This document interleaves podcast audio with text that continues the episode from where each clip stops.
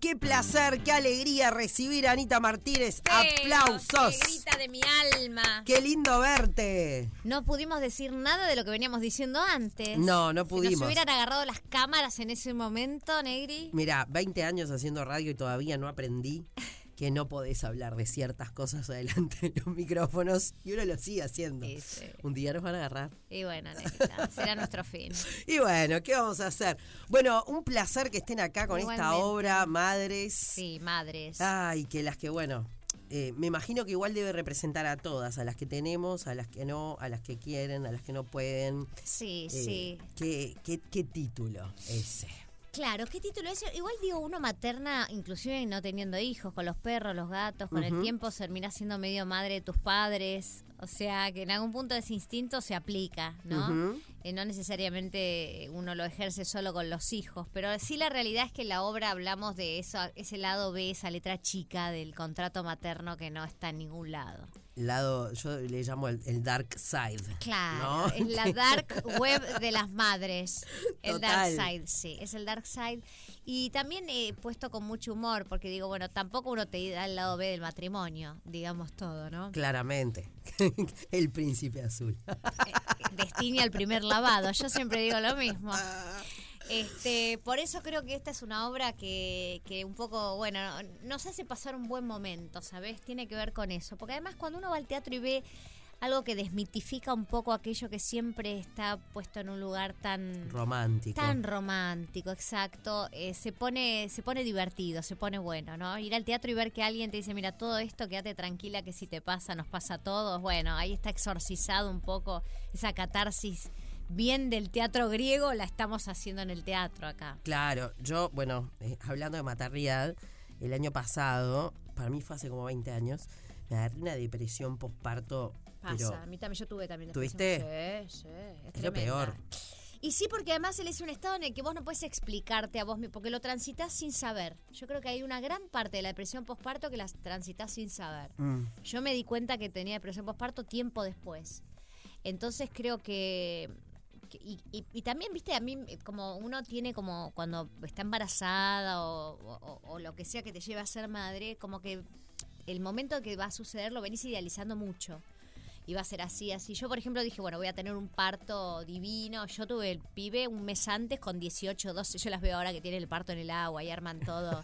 Todo Y me da unas, unas ganas de abrazarlas, porque claro, me encanta, pero yo, por ejemplo, no pude. Yo también había idealizado mi parte y de repente 18, 12, depresión, a la, a la guardia sacaron el pibe, todo divino, todo bien. Pero te quiero decir, bueno, sí, no te lo dicen, no te lo dicen. Y, y, bueno, también bienvenido porque cada uno transita su maternidad como puede, de la mejor manera. Pero bueno, está bueno sacarle un poco esa cosa idea romántica y ponerlo en Claro. un lugar de mayor realidad porque también lo transitas menos dolorosamente y con mucho humor. Nosotros la verdad que en la obra nos matamos de risa. ¿Qué querés que te diga? Nah, es que todo lo que tenga que ver eh, con el humor, yo en ese me- en el medio de esa depresa es lo que miraba y me era mi momento. Para mí, ellas hoy son mis mejores amigas, pero no ¿Quiénes saben. son? Working Moms. la Working serie. Moms. Ah, O sea, ella, que es, no me acuerdo el nombre ahora, Kate Rodman o algo así, eh, es mi mejor amiga en Canadá. claro, porque te acompañó la canadiense, te acompañó todo tu embarazo. Claro, o sea, no, O ya el la. posparto, no, no, la depre, posparto. la depre, la depre. O sea, era mi momento ¿Sabés feliz. quién, quién tiene muy una mirada muy linda sobre su, su depresión postparto? Eh, Alanis Morissette.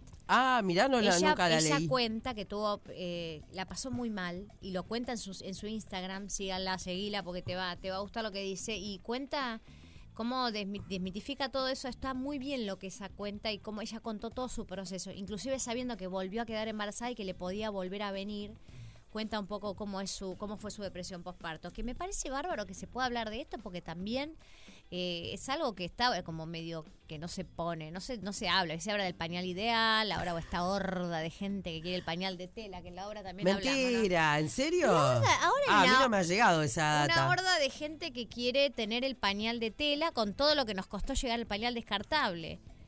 Eh, nos reímos mucho a la hora de eso, pero no es una bajada de línea, sino que nos reímos cómo van cambiando las épocas, ¿no? También, porque mi época era... De hacerlo complicado cuando es Ah, porque aparte cuando a mi vieja le vino el pañal descartable, para mi mamá fue un milagro, ¿me entendés? Porque además dicen, no, porque es ecológico. Mira, ecológico tampoco es un pañal que tenés que gastar 15 mil litros de agua para lavarlo. Claro.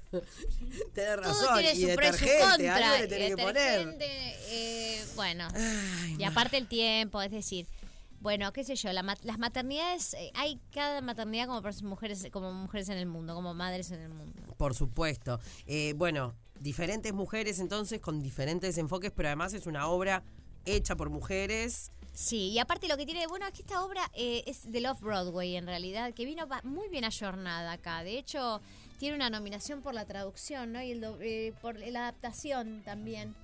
Tiene algo muy interesante que está muy bajada la realidad argentina, porque viste que generalmente las obras que vienen de afuera, bueno, hay que hacer todo como un gancho. Pero acá hasta la hicieron impecable, entonces es muy... Y, y es un musical, entonces, pero no es una comedia musical, sino que eh, tiene las canciones divertidísimas que, que no te las imaginas, can, todas estas situaciones que hablamos no te las imaginas cantadas y quedan increíbles.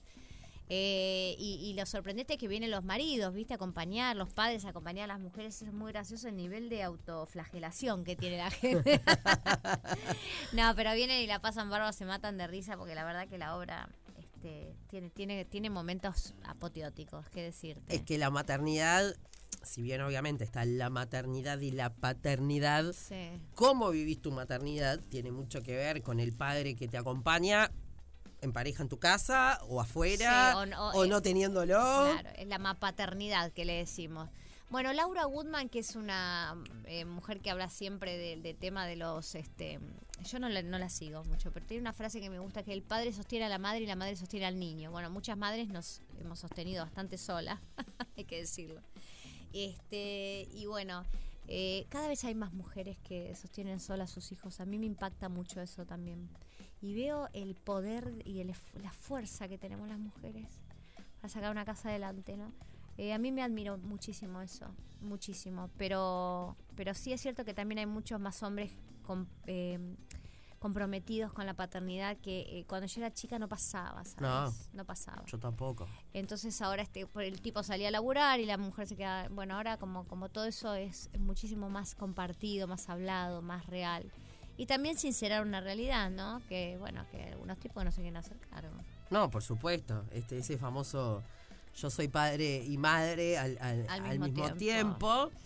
Así como también, obviamente, habrá muchos hombres que Que sostienen a sus sí, hijos. tengo casos, ¿no? sí, Este, solos. Nada es Ideal. genérico ni ideal. eh, y, y la maternidad, lejos de serlo, sin duda, son esa cosa que... Las, A mí me interpeló mucho la película, vos sos chica, pero eh, no sé si vos debes haber oído por ahí, este Gaby, Kramer versus Kramer. sí, obvio, me acuerdo. Kramer vs. Kramer es una película demoledora. Es una película además también actuada. Meryl Streep, Dustin Hoffman, no, no hay mucho más que decir. Claro.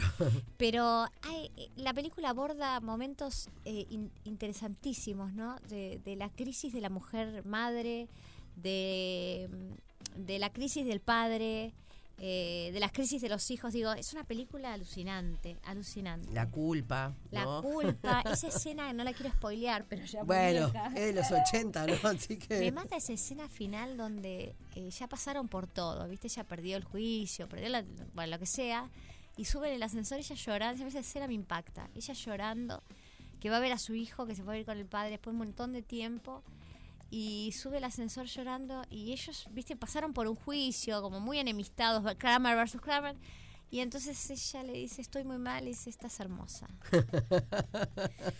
Ella le dice, estoy muy mal para verlo, estás hermosa. Bueno, viste, qué sé yo, hay un punto donde hay que encontrar un punto de encuentro, ¿no? Digo, que qué bueno sería eso para los hijos. Sin duda, sin duda.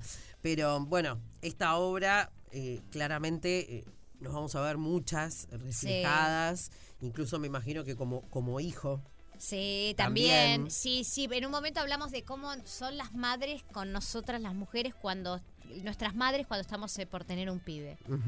Viste que hay madres que se, madres que se brotan.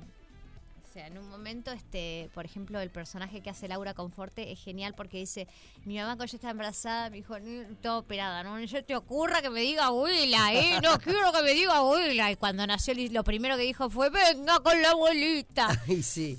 Obvio, obvio. Claro, después este, está mi mamá que era una jueza, que era insoportable, que es, este, viste, viene, yo estaba por parir y no le atendí el teléfono porque estaba en una reunión y digo, siento una patada de allanamiento y era mi mamá este, que venía con, con la custodia y decía, ay, me vine con la custodia y un forense porque pensé que habías muerto en el parto.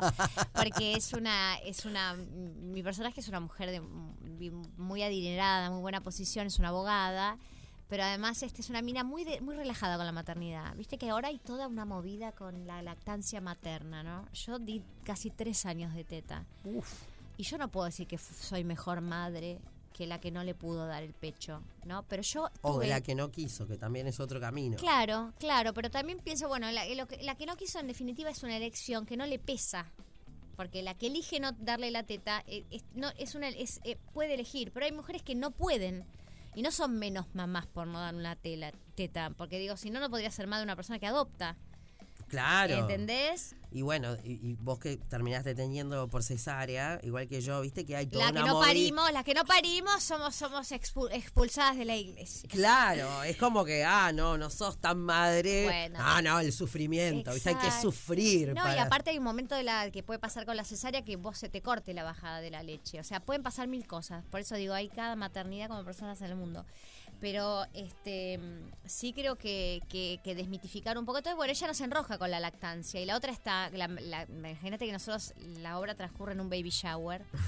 Y entonces nosotras le tenemos que hacer creer que, va, que todo es ideal y en realidad nos vamos dando cuenta cuando pasa la obra que son todo bajadas de línea. Y entonces yo, mi personaje le dice, ¿por qué no pensaste en darle fórmula? No, viste, la Sociedad de Pediatría dice que la lactancia materna ofrece beneficios vinculares, motricionales, emocionásticos y no sé qué. Y entonces mi personaje lo voy a spoilear más, ¿no? Pero le dice, bueno, pero la Academia Nacional de Pediatría no conocen a mis hijas que tienen 13 años y toman fórmula hasta el día de hoy y no les falta ningún órgano. Y quiero decir que yo soy eh, pro lactancia porque yo le di casi tres años y es más, dejé de darle porque quedé hipertensa del embarazo, mira, y hasta el día de hoy. Este, pero bueno, la maternidad es un viaje alucinante del que eh, uno no sale ileso. Por supuesto. por suerte. Por supuesto. Em, hablamos del sueño, hablamos de mm. dormir en la obra se habla de dormir. Sí, se habla de dormir. Se habla de que, de que todo es ma, ma, ma, ma, ma, ma, ma. Y entonces en un momento mi personaje dice, papá también vive acá. Ay, totalmente. Búscalo en el sofá, hoy no nos va a engañar haciéndose el dormido. Sí, también, también pasa eso. Ma, ma, ma, ma, ma. ese señor que está ahí? Ese, es tu, papá. Claro, en un momento mi personaje dice, Eduardo, necesito que lleves a las chicas al colegio. Ah, no podés, fíjate el de la foto, el de la cómoda, el del medio, sos vos, sos el padre. Porque sí, sí, hay como una cosa de que hay cosas de que nos ocupamos nosotras y ellos se ocupan de otras. Claro, claro, el, trabajo dividido, dicho sea de paso. Para, perdóname, ¿no te pasa que por ahí hay que dejarlo a los pibes, que invitar, viste que las invitaciones son siempre de la mamá, cuando viene un amiguito siempre de la ah, mamá, obvio. y que si va a quedar solo con el papá ya es un poquito más preocupante. Es verdad. Sí, no sale del padre. No, parece. Tal. Hijo de padres separados, sí, por ejemplo, yo estoy separada, yo me llevo muy bien con el papá de Lolo, pero nunca se armó un plan, bueno, van a la casa del papá con un amiguito, por ejemplo. Claro. ¿Entendés? Siempre es este en la casa de mamá, lo del amiguito. Y la cara de terror cuando ven a todos esos Claro, cuando empiezan a crecer es más agradable porque son se manejan mucho mejor en grupete con los papás más adolescentes. Pero por ejemplo, a mí me pasaba que eh, Jorge es genial porque viene acá y cocina para todos. O sea, yo le digo, estoy con los chicos acá, él viene a cocinar. Ah, qué grande. Sí, no, en ese sentido magnánimo me pongo de pie. En ese sentido. No, tiene, tiene lugares maravillosos que digo, menos mal, menos mal. Es la primera persona a la que llamo cuando me pasa algo. Ah, bueno. En cualquier sentido. Yo aprendí lo digo porque por ahí, viste, es algo que a alguna persona le puede ayudar. Yo aprendí a negociar con la incomodidad de ser la ex. Entonces, eh, pensando solo en la familia. Los hijos tienen una familia, inclusive tenían sus papás separados. Así que eso es buenísimo poder aprender. Es un trabajo interesantísimo para hacer. Sin lugar a dudas. Ay, yo me quedaría charlando Y, pero toda la tarde. Ustedes se tienen que ir. Yo tengo a Chacho Ramos invitado ¿Qué hace por Chacho? ahí. Ah, tenés que ir a escucharlo. Tengo que ir a escucharlo a Ah, Chacho. a bailar, a, a bailar con Chacho Ramos, uno de los grandes de la de la de la música Vamos, de la música Chacho. uruguaya, Bueno, mi amor, ¿eh? Sí. te agradezco mucho. Bueno, Te, te invito. ¿dónde, Espero que cuándo? vengas. Vamos a estar en el Teatro Metro el eh, viernes y sábado a las 20 horas, el 19 y 20 de la semana que viene a las 20 horas. Las entradas las se compran por Habitat eh, en cualquier local. ¿eh? Eh, Ella mira para el costado, Y si no, la boletería del teatro el mismo día. Pero yo no me arriesgaría tanto porque estamos medio ahí. Somos uruguayos. Olvídate, Todo los uruguayos momento. caemos todo último Sí, momento. nosotros también. Eh, un placer, este, la verdad, estar acá, 19 y Negrita. 20. Sí, 19 y 20. La semana que viene ya estamos acá con esta obra Madres que es para compartir. Divino. Bueno, un abrazo para ¿Cómo el se resto llama? de ¿Es nena o nene? míos. Sí. Tengo tres nenas. El, Federica, eh, Carmela y Trinidad. y todos te preguntan el. Ah, una larga historia. Un beso. Gracias, mi Arriba. Chao, chao. Otra, otra tarde negra. 100% radio. Radio. 100% negra. 100% negra.